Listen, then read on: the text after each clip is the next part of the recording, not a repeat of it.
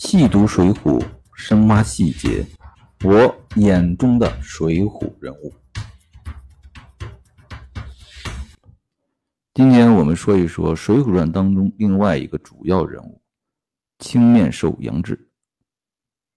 按道理说，杨志在《水浒传》当中是有自己独立的故事线的，啊，也有一些著名的段落，比如说杨志卖刀，啊，失落生辰纲。啊，都是非常出名的故事。但是呢，杨志在《水浒传》当中的存在感呢却不强。啊，一些没有读过《水浒传》的一些听众，可能都不知道杨志是谁。啊，甚至读过《水浒传》的听众，对杨志也很陌生。啊，施施耐庵先生啊。给杨志啊安排的戏，他也不少。那为什么这杨志这么没有存存在感呢？啊，那我总结了一下，啊，这个人这个人物啊最大的毛病，那眼高手低，不讨喜。那为什么说他眼高手低呢？啊，他眼高在哪儿，手又低在哪儿？啊，我们来看看杨志的故事。杨志出场的伴随的是谁呢？是林冲啊！大家是否还记得啊？林冲刚上梁山的时候，这个王伦啊，嫉贤妒能，他怕自己镇不住林冲啊，他让这个林冲交什么投名状。这林冲最后呢，啊，总算等来一个人，等来谁了？啊，就是。青面兽杨志啊，他把这个杨志这个一担子财物啊接上山了，然后他呢和杨志斗得不亦乐乎啊，两人棋逢对手，将遇良才啊。从这一点上来看啊，杨志啊这个人这个武艺确实不错啊，和林冲斗了一个平手。啊，两人斗得正酣啊，结果被王伦叫停了。啊，王伦打着自己的小算盘啊，啊，他一看，哎，这林冲我压不住他，哎，我如果把杨志啊也弄上山，哎，和这个林冲做一个牵制，啊，小算盘打的挺好。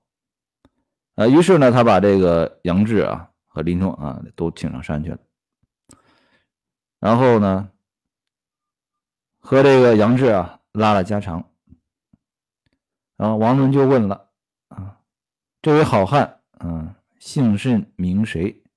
啊，大家看看这个杨志是怎么自我介绍的啊，非常逗。那杨志说了，洒家是三代将门之后，武侯杨令公之孙，姓杨名志啊，流落在此关西。那上来不是说自己姓什么叫什么，啊，先报什么三代将门之后，杨令公之孙。那你这是在干嘛？啊，你现在面对的是谁？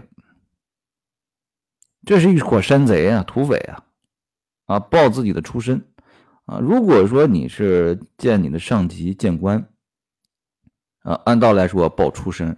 啊，是合情合理的。你面对一伙土匪、一伙山贼啊，你报自己的出身，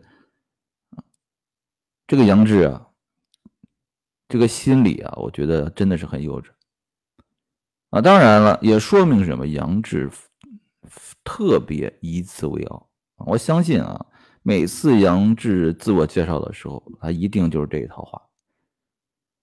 他对自己的出身非常的看重。啊，这也是啊杨志这个眼高的最重要的原因之一。杨志眼高不是没道理的。第一啊，武艺高强，啊，一出场和林冲斗了一个平手，啊，第二呢，出身比较高贵，啊，杨令公之孙，三代将门之后。那这样的出身，这样的本事，啊，眼高，这很正常啊，我们很能理解啊。那我们看这个王伦想把这个杨志啊给网罗上山啊，杨志会干吗？呃，眼睛这么高的一个人，怎么会看得上你这个梁山泊呢？啊，杨志的志向是干嘛呢？啊，他担着这担财物是准备干嘛呢？啊，这要往前要说一下。杨志在碰到林冲之前呢，他是干嘛去了？他原来呢是做了一个殿司制使啊，一个武官。结果呢，上司派他去什么搬一个花石纲，啊，后面又压生辰纲啊，现在是搬花石纲，啊，负荆交纳。结果呢，这命不好，那黄河里啊被风把船给打翻了，结果呢，花石纲失陷了，这没办法啊，这是天灾人祸。应该说天灾啊，不能说人祸。那结果这个杨志怎么处理这个事情呢？逃去他处避难，这就让人不能理解了。啊，你押送花石纲，如果被土匪劫了哈，这个我们还可以说你要承担一部分责任。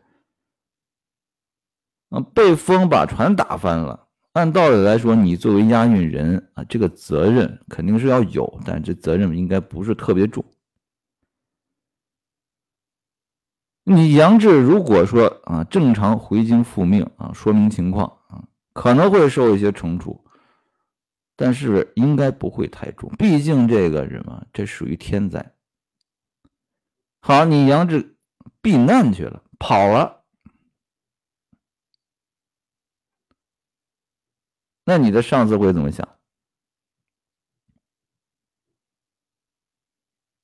就是下文捉拿杨志，成了逃犯了啊！如果他正常复命的话我相信可能也就是啊一个不是很严重的一个责罚也就够了啊。结果你这一跑，好啊，下文捉拿通缉了。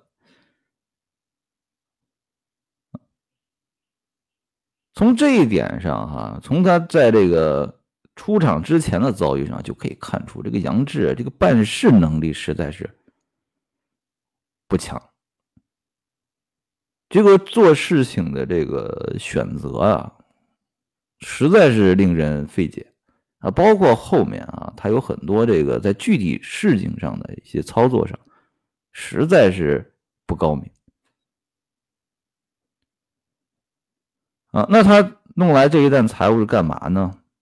啊，其实现在这大赦天下啊，他这个罪赦了，赦免了啊。他搞了一袋那个钱财呢，准备去东京枢密院使用啊，类似于咱们现在说组织部吧，准备打点打点啊，让自己这个在官复原职，啊，就在去。东京的路上，结果呢就碰上王伦了。然后王伦拉他入伙，你想，三代将门之后啊，武武艺高强。这杨志的志向是什么？封妻荫子啊，啊，要要要要拿功名的啊。这个时候虽然已经成逃犯了啊，但是被赦了，赦免了，但是要落草那是万万不肯。啊我是什么人？是不是？我怎么可能落草？那肯定是不同意的啊！但是不同意也就罢了啊！你看这个杨志是怎么回绝的啊？啊，如不肯还啊，杨志空手也去也啊！不肯还什么？他不是有一担财物被这个王伦那个小喽啰啊弄到山上去，他想把那个财物要回来呀，啊我还不想在这落草，我还想让你把那个财物落呃还给我，啊，那你就好好说话嘛。啊，他最后给人还加了一句：“如不肯还，杨志空手也去了。”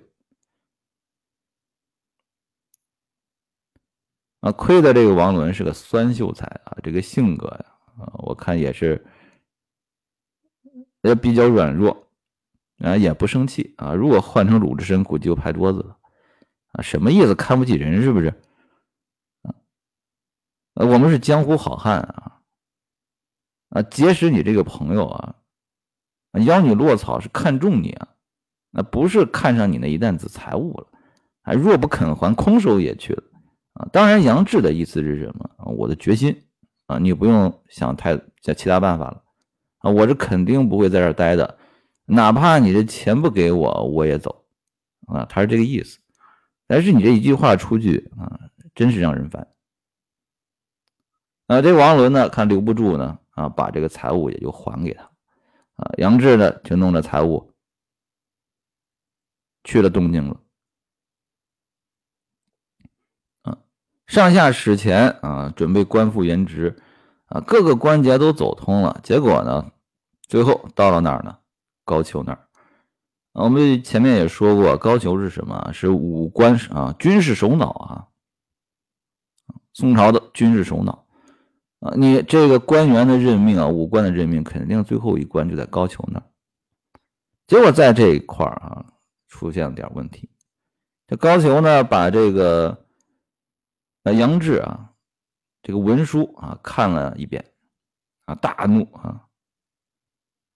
啊，看高俅是怎么说的啊既是你等啊，十个致使去运这个花石纲，九个回到京师交纳了，偏你这厮把花石纲实现了，啊，又不来首告，道又在逃，许多时捉拿不着啊！今日再要勾当啊，虽经赦免所犯罪名，难以委用。啊，把这个文书一笔就批倒了，啊，赶出了，把杨志赶出殿帅府了。那官复原职完了。啊，高俅这个人虽然不怎么样，但是这件事情上啊，我们看他说的这段话，那只合情合理。十个人去运花石纲，九个交付了，你实现，就你一个实现，啊，这就不说。啊，又不过来，又不回来，怎么样？告知啊，在逃啊，抓了很长时间抓不到啊，费了国家的很多的什么税收啊，抓你抓不着啊。今天你回来了啊，被赦免了，回来又要怎么样？要官职，不可能，难以为用。嗯，爷爷高俅这个说的合情合理，对不对？这是正常人的思维。我们放到今天的职场来来想一想如果有一个人啊，把这个工作搞砸了，正常怎么样？正常承认错误嘛，对吧？我们想弥补措施嘛。哎，这人好不吭不哈跑了啊，工作一扔跑了啊，也不回去说，找人找不着，不知道怎么回事。啊，身边的有这样的人吗？很少吧。这就是处理事情啊，出现问题处理事情的时候，这个能力太低了啊。我们有的时候把这可以说这情商太低了。这杨志的这个一腔这个做官的热血啊，这一下子被浇灭了。那本来想在什么，指望这一身本事，边庭上一枪一刀博个风气因子，也与祖宗争口气，不想又吃这一闪。啊，高太尉你忒毒害啊，阵地刻薄啊，杨志是这么想，他不想自己的问题，他想他把所有的问题都归到人家高太尉身上。啊，说高太尉你你太刻薄了，太自以为是了。啊这杨志啊，这个自视太高了杨志这种人啊，其实我们虽然只出现了一点点他的事情啊，但是也能看出来，这个人是一个什么样的一个人，技术性人才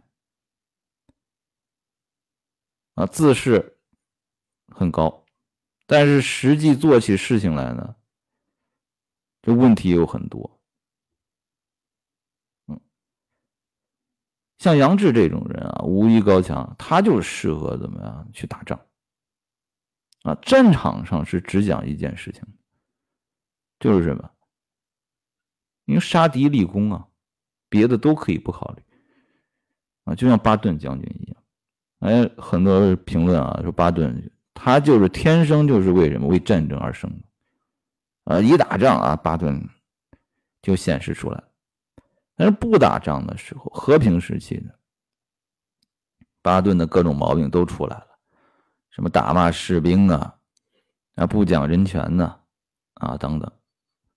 但是他就是打仗厉害，啊，杨志也是属于这样一种人，啊，没有仗打，你杨志就无用武之地啊，就发挥不了他的特长，啊，不打仗，杨志就这个情商低的缺点暴露的真的非常的明显。啊，杨志这个做官失败了，怎么办呢？盘缠也花花尽了，啊，那一旦财物呢也都打点人。没了，怎么办？这就引出了杨志的一个著名的故事啊，杨志买刀啊，家里祖传的有一把宝刀，然后呢，这刀呢留不住了，准备什么卖了做盘缠。好，这杨志呢就在。刀上啊插了个草标啊，去市场上卖，结果就碰上什么？碰上一个大汉，嗯，也是当地有名的一个什么破落户，泼皮牛二。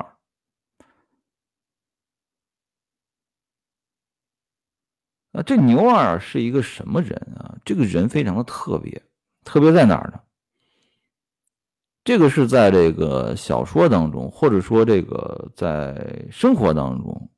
其实都很难遇到的一种人，啊，这个牛二啊，不好安排他的角色，啊，泼皮这个词，我觉得是特别形象的。他第一，啊，他不是那种什么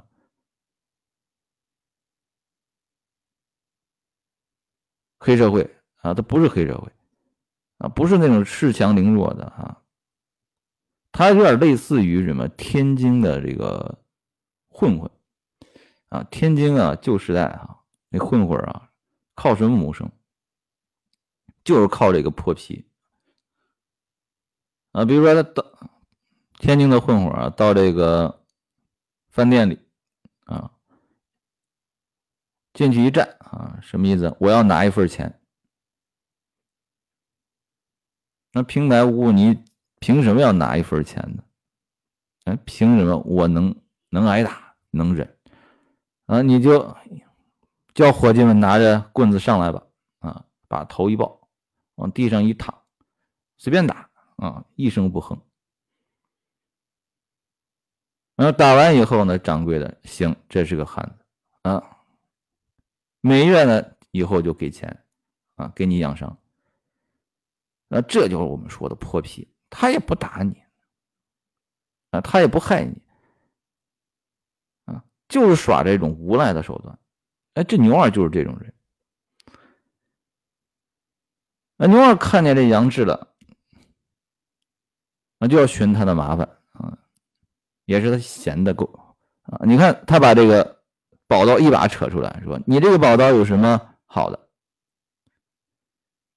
啊，这杨志呢也是啊，眼里也没什么高低啊。看这情况啊，这。就该避就避，这种人啊，还真是惹不起。为什么惹不起？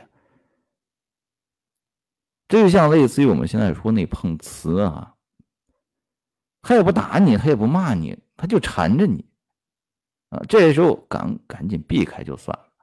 这杨志也是实诚啊，人牛二问什么就答什么。那牛二问你这刀凭什么是宝刀？啊这杨志啊，兴致勃勃的哈解释开了啊。第一件呢，砍铜剁铁，刀口不卷啊，吹毛得过啊，杀人刀上没血。好，这牛二就来劲了啊！先弄一把铜钱啊，弄了一摞啊，砍啊，一刀啊，铜钱分成两半。啊，又把自己头发揪下几根啊，往刀上一放，一吹，齐齐都断啊！真是宝刀。啊，第三件注意啊，杀人不见血，刀上不沾血。这牛二开始耍过来了啊！刚才啊，铜钱也砍了啊，吹毛则断啊，也是的。第三个杀人刀上不见血怎么试？啊，牛二来了，你朝我身上来啊！这杨志肯定不干啊！你要想试也行，你抓条狗啊，咱试一下。牛二说不行，你说的是杀人刀上没血，那也不是杀狗，那必须朝我这儿来。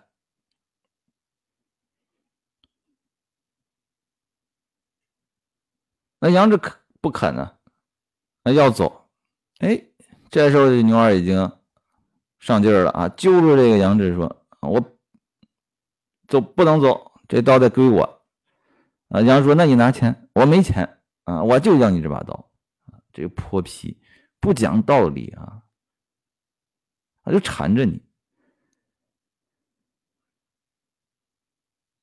啊！这杨志说：“我不与你啊，你要我刀，我不给你。”俩人在这扯皮啊，牛二呢还激他。啊你好男子，你剁我一刀！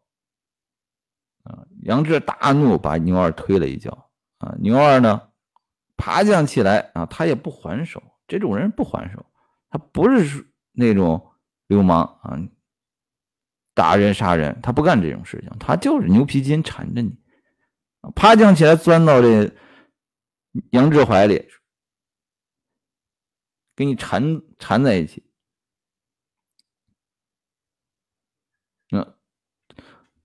按道理来说，你这个时候你杨志啊，如果你不想惹事啊，你就避开啊，你你是有武艺啊，对不对？你制住这牛二，你避开不就完了？